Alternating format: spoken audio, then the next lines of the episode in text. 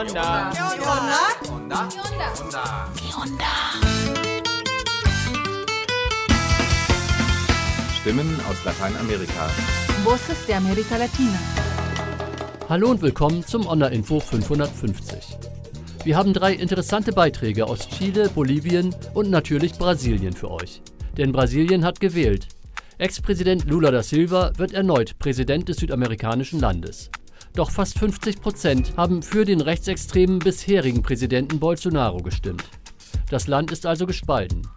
Im Interview erklärt Andreas Behn, was die Wahl für Brasilien bedeutet. Mitte Oktober reiste Thüringens Ministerpräsident Ramelow nach Chile. Dabei besuchte er auch die ehemalige Colonia Dignidad, die heutige Villa Baviera. Das sorgte für Aufsehen, denn deutsche Regierungen wussten von Folter und Mord, Zwangsarbeit und Missbrauch in der deutschen Sektensiedlung in Chile. Als Bundesratspräsident ist Ramelow der bislang höchstrangigste deutsche Politiker, der diesen Ort besucht. Mehr als 6 Millionen VenezolanerInnen haben in den vergangenen Jahren ihr Heimatland verlassen. Das ist ein Fünftel der Bevölkerung. Die meisten davon leben in Kolumbien, Ecuador oder Peru, viele aber auch in Bolivien. Doch auf dem Weg dorthin und auch in Bolivien selbst sind besonders Frauen und queere Menschen aus Venezuela immer wieder Gewalt ausgesetzt, wie ein Bericht aus La Paz zeigt. Eine interessante halbe Stunde wünschen wir vom Onda Info.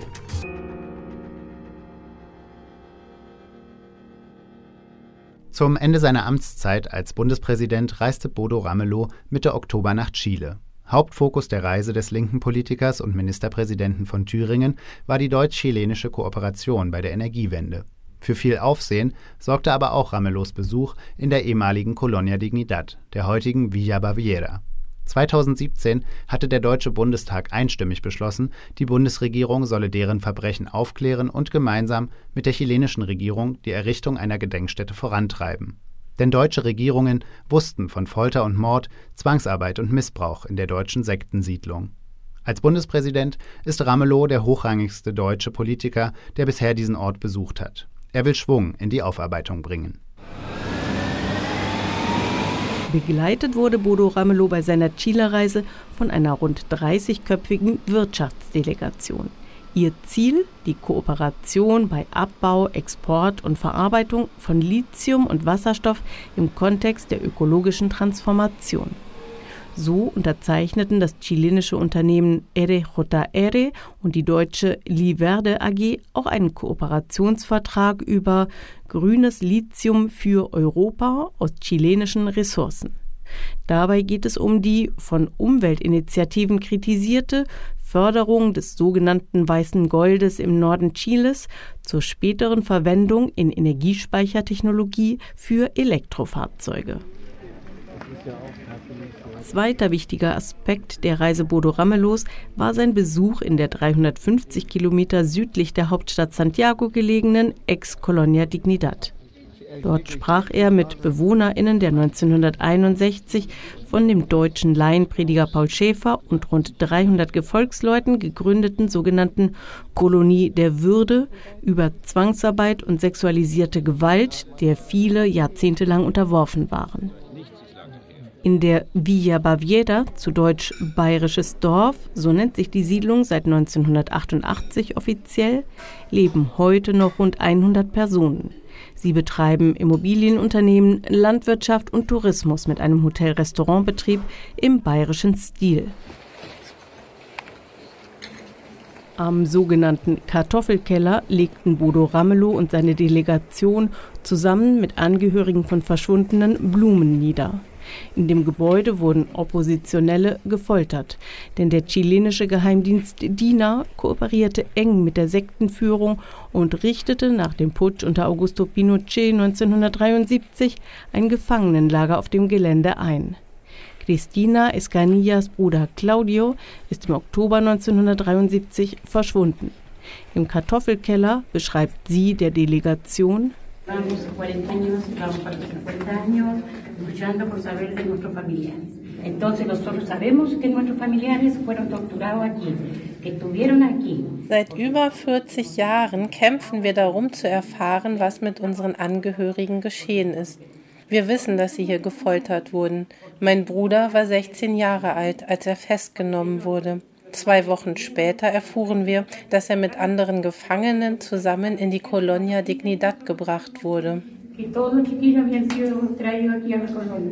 Hunderte Oppositionelle wurden in der Colonia Dignidad gefoltert, Dutzende ermordet. Ihre Leichen wurden in Massengräbern verscharrt, später wieder ausgegraben, verbrannt, ihre Asche in den Fluss Perquilauquen geworfen. Da ihre Leichen nie gefunden wurden, gelten sie bis heute als Verschwundene. Bodo Ramelos Eindruck nach der Besichtigung des Kartoffelkellers dass hier auf dem Gelände sehr stark gefoltert worden ist. Der Kartoffelkeller ein eindrucksvolles Beleg dafür und man spürt richtig die Gewalt, die dort angewendet worden ist. Man sieht auch noch die Striemen, die an der Decke sind. Begleitet wurde der Bundesratspräsident von Jens Christian Wagner, dem Leiter der Stiftung Gedenkstätten Buchenwald und Mittelbau Dora. Der Historiker gehört einem deutsch-chilenischen Team von Gedenkstättenexpertinnen an, die im Auftrag beider Regierungen ein Konzept für eine Gedenkstätte zur Colonia Dignidad entwickelt haben. Ganz allgemein soll eine Gedenk- und Bildungsstätte in der Ex-Kolonie Dignidad drei Funktionen erfüllen. Eine kommemorative Funktion, das heißt, es soll an die verschiedenen Opfergruppen erinnert werden. Dafür braucht man sicherlich auch Gedenkzeichen. Dann eine dokumentierende Funktion, das heißt, die Beweismittel der dort begangenen Verbrechen müssen dokumentiert, erhalten und erklärt werden. Das weist bereits auf die dritte Funktion hin, das ist die Bildungsfunktion. Was bedeutet das konkret für den Ort? Wir sehen ein Konzept vor von dezentralen Ausstellungen, in denen an die unterschiedlichen Opfergruppen an den jeweiligen historischen Orten erinnert wird. Gemeint sind damit die Gruppe der Opfer unter den Siedlungsbewohnerinnen, dann die Chileninnen aus der Umgebung, die sexualisierter Gewalt, Zwangsadoptionen oder Vertreibung ausgesetzt waren, sowie die Opfer der Diktatur, also Folterüberlebende oder Angehörige von Verschwundenen. Wir sehen tatsächlich vor, dass ein Kern der historischen Colonia Dignidad freigeräumt wird, als Bildungsstätte, als Gedenkstätte genutzt wird und dass im Umfeld ein neues Dorf entsteht. Demnach könnten die jetzigen Bewohnerinnen der Siedlung prinzipiell weiterhin auf dem weitläufigen Gelände wohnen, erklärt der Historiker. Und das Konzept sieht vor allen Dingen auch vor, dass es ermöglicht wird, dass Chileninnen und Chilenen aus dem Umfeld dort ebenfalls ansässig werden können, damit im Laufe der Zeit ein mehr oder weniger normales chilenisches Dorf aus der Villa Baviera entsteht und nicht eine abgeschlossene Enklave, die es zurzeit leider immer noch ist. Und deswegen ist es notwendig, dass wir diesen Ort, der so leidbeladen ist, der aber so wunderschön aussieht, als wenn man mitten im Allgäu wäre, dass wir diesen Ort gemeinsam mit den Opfern und den Opfervertretern gemeinsam wandeln zu einem Gedenkort und zu einem Lebensort. Betont auch der Bundesratspräsident nach dem Besuch in der Villa Baviera. Wagner und Ramelow wollen Schwung in die Debatte um eine Gedenkstätte bringen. Sie hoffen auf einen symbolischen Spatenstich, bevor sich am 11. September 2023 der Militärputsch zum 50. Mal jährt. Zuerst müsse aber eine Trägerin für eine gemeinsame deutsch-chilenische Gedenk- und Bildungsstätte gefunden und aus Regierungsgeldern finanziert werden, so Wagner.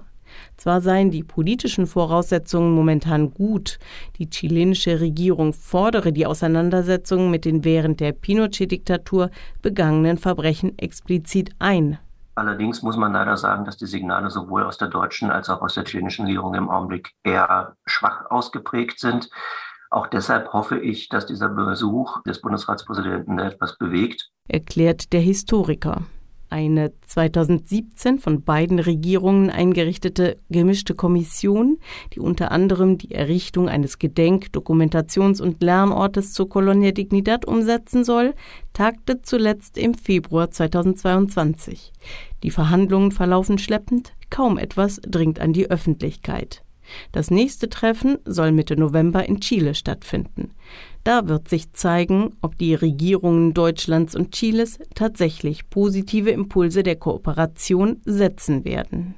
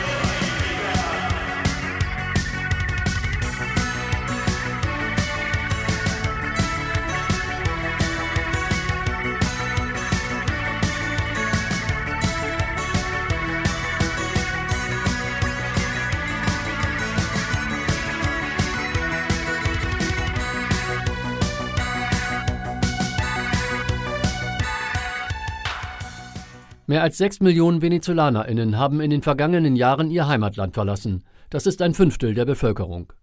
Die meisten davon leben in Kolumbien, Ecuador oder Peru, viele aber auch in Bolivien. Doch auf dem Weg dorthin und auch in Bolivien selbst sind besonders Frauen und queere Menschen aus Venezuela immer wieder Gewalt ausgesetzt. Aus La Paz berichtet Steffen Heinzelmann. Ich bin vergangenes Jahr wegen der schwierigen wirtschaftlichen Lage in Venezuela ausgewandert. Es gab dort einfach nichts zu kaufen, nichts zu essen. Deshalb habe ich im August 2021 beschlossen, mit meinem Sohn vorzugehen. Ich bin durch Kolumbien, Ecuador, Peru bis hierher nach La Paz gekommen. Auf dem Weg habe ich viel gelitten. Ich wurde in Peru sogar ausgeraubt. Ich war eigentlich schon verloren. Aber Gott sei Dank hatte ich noch etwas Geld beiseite gelegt und bin direkt hierher nach Bolivien, und hier in Bolivien bleibe ich. Evelyn Rodriguez ist angekommen. Während sie erzählt, sitzt sie im ersten Geschoss des Servicio Jesuita Migrantes, des Dienstes der Jesuiten für Migranten in der bolivianischen Millionenstadt El Alto. Auf der anderen Straßenseite der Avenida steht ein Zaun und dahinter liegt der Flughafen El Alto. Immer wieder donnern Flugzeuge über das Haus.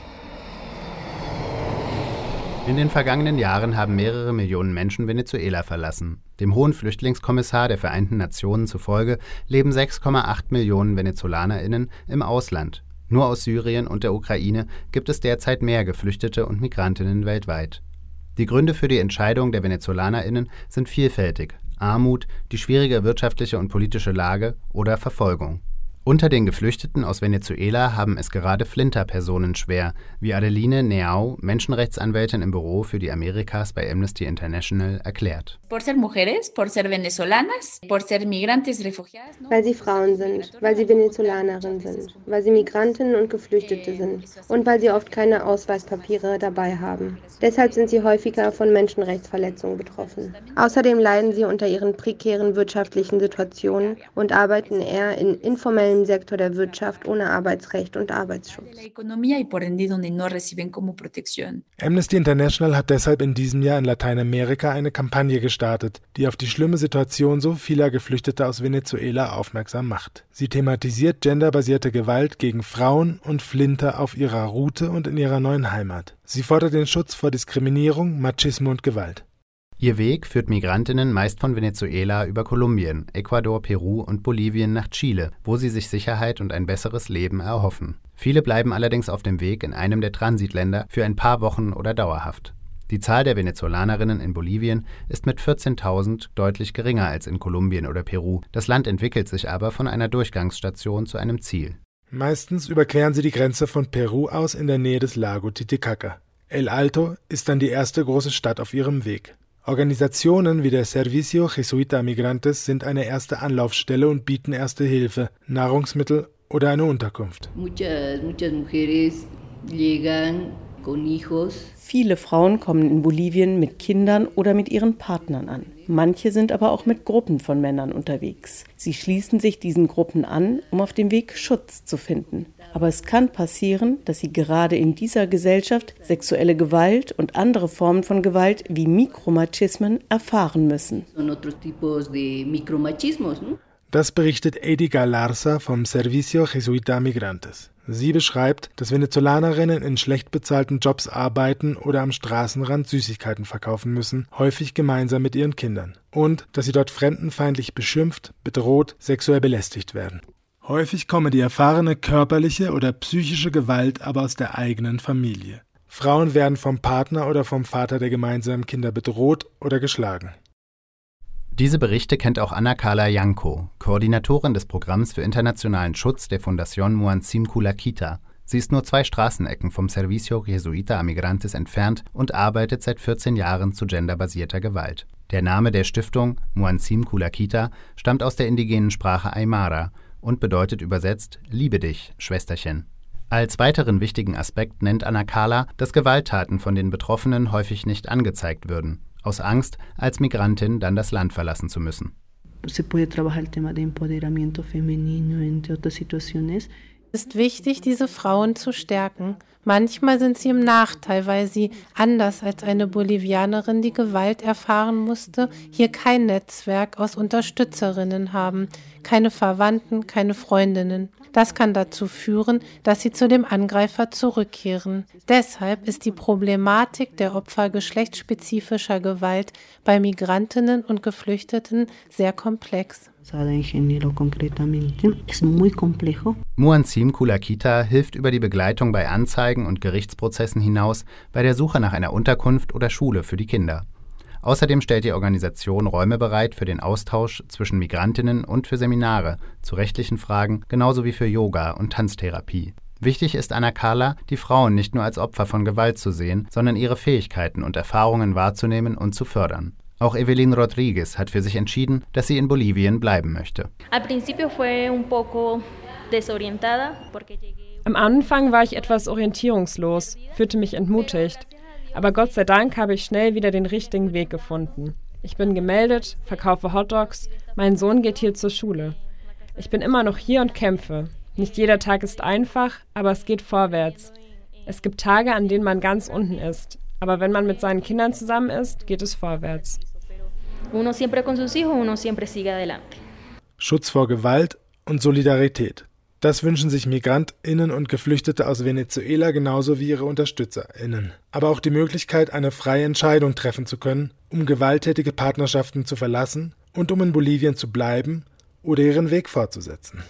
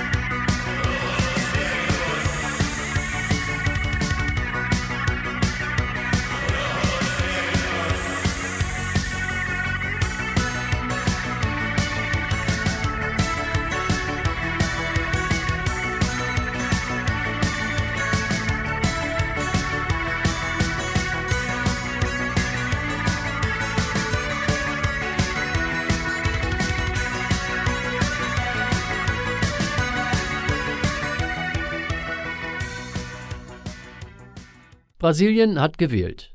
Ex-Präsident Luiz Inácio Lula da Silva wird erneut Präsident des südamerikanischen Landes.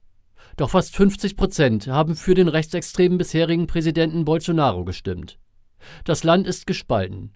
Die zwei Monate bis zur Amtsübernahme von Lula da Silva könnten unruhig werden. Und was kommt danach? Was diese Wahl für Brasilien bedeutet, haben wir mit unserem langjährigen NPLA-Mitglied und jetzigem Leiter des Regionalbüros der Rosa-Luxemburg-Stiftung in Brasilien, Andreas Behn, besprochen. Das ganz Entscheidende ist, dass Lula diese Wahl gewonnen hat, beziehungsweise man muss es eher so formulieren, dass, dass Bolsonaro diese Wahl verloren hat, weil das war dann, sagen wir mal, aus Sicht der Linken, aber man kann es auch sagen, aller Menschen, die sich für Demokratie stark machen und die nicht gut fanden, was unter Bolsonaro in den letzten vier Jahren passiert ist. Es ging nur darum, es war fast egal, wer gegen ihn gewinnt. Ähm, Im Fall von Lula ist es natürlich nochmal besonders positiv, ein sehr erfahrener Mensch und eben auch einer mit einer linken Geschichte, wo man ein bisschen was Linkes auch in einer zukünftigen Regierung erwarten kann. Aber das ganz Entscheidende war, Bolsonaro ist jetzt an der Urne erstmal wieder verabschiedet worden. Und das ist, das ist irgendwie ein ganz, ganz irrer, irrer Moment irgendwie hier in Brasilien. Das war wirklich seit, seit Wochen haben alle Leute äh, darauf hingezittert auf dieses Datum ich habe selten in meinem Leben eine so dermaßen emotionale Situation erlebt. Es ist dermaßen unvorstellbar wichtig für die Menschen hier, für alle Menschen, die hier sind.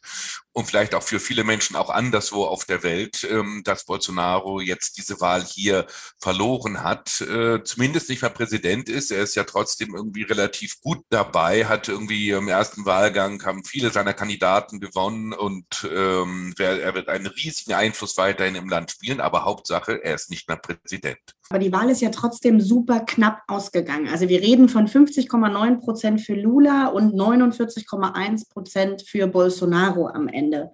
Was sagt uns das denn über die politische Situation momentan in Brasilien? Dieses knappe Ergebnis war erwartet, also genauso knapp, wie es jetzt auch ausgegangen ist. Das haben wirklich die Leute erwartet. Von daher ähm, große Erleichterung, dass es überhaupt geklappt hat. Es hätte auch genauso gut eben äh, ein bisschen anders sein können und Bolsonaro dann 50,2 Prozent dann hätten wir eine ganz, ganz andere Situation. Was das über die politische Lage sagt, einerseits sagt es, dass er eine ganz, ganz große Anhängerschaft hat, die ganz stramm hinter ihm steht, mindestens 30 Prozent.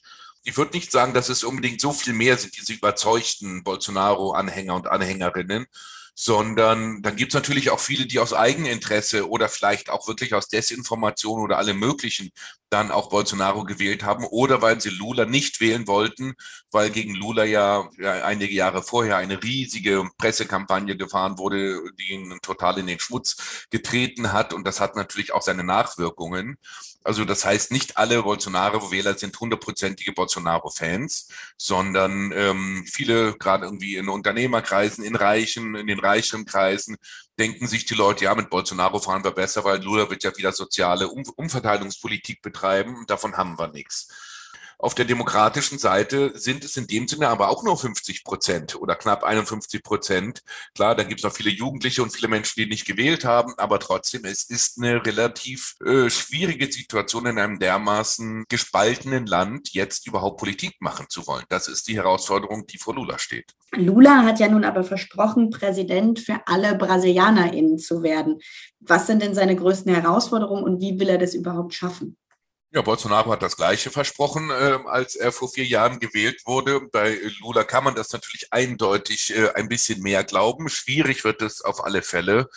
Ja, die Situation für Lula ist kompliziert, aber auch nicht aussichtslos. Ähm, es ist völlig klar, die linken Parteien, die ihn unterstützt haben, sind eindeutig zu klein, um diese Regierung zu stützen. Und von daher hat er sich sowieso schon sehr weit nach Mitte oder auch ein bisschen nach rechts geöffnet. Sein Vizepräsidentschaftskandidat war ja auch von einer rechten Partei. Und diese Politik, die wird er weiter betreiben müssen. Das heißt, wir werden keine linke Regierung in dem Sinne kriegen.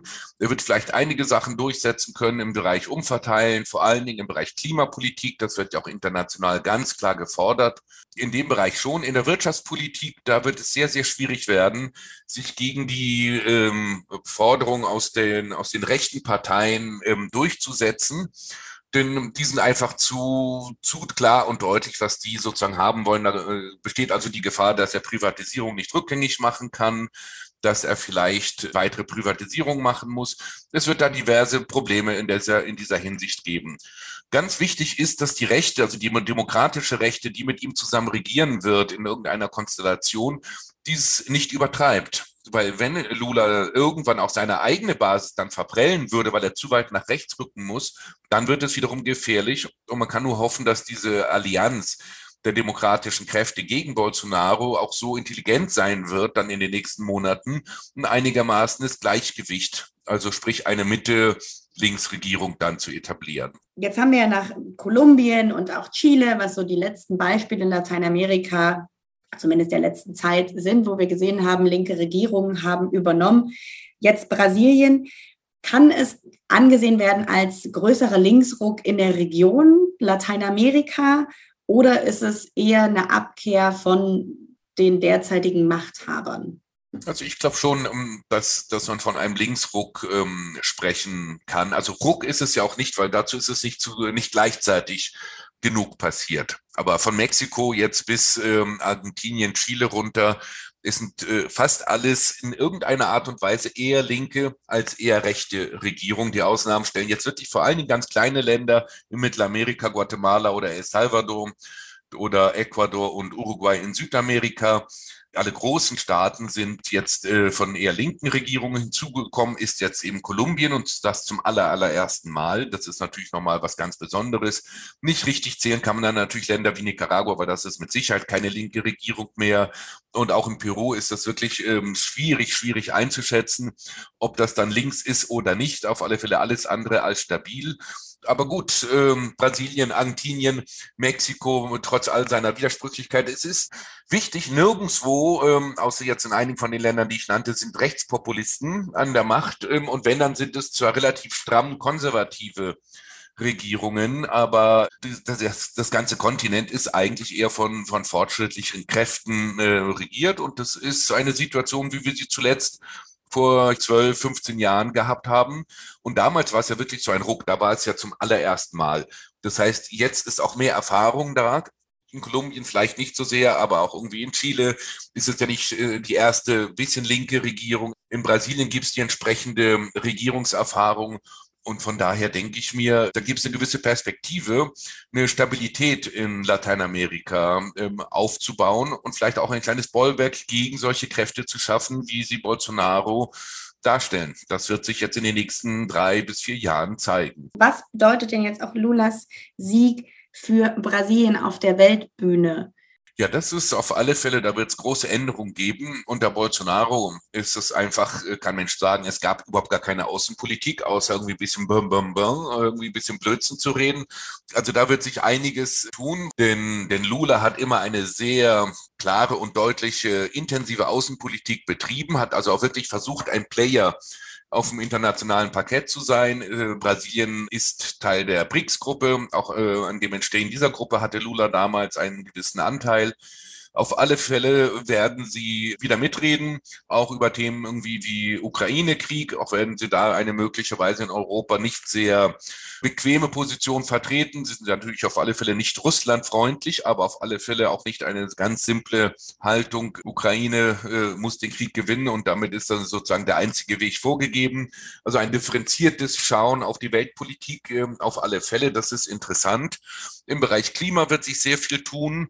Das auf alle Fälle, ähm, ja, auf diplomatischer Ebene. Inwiefern es dann Lula wirklich gelingt, im Land selber eine Klimapolitik durchzusetzen, wie es erhofft wird, da bin ich ein bisschen skeptisch. Auch vorher war es, sagen wir mal, also nicht traumhaft um die Umweltpolitik von, von Lula und seiner Nachfolgerin Dilma Rousseff ähm, bestellt.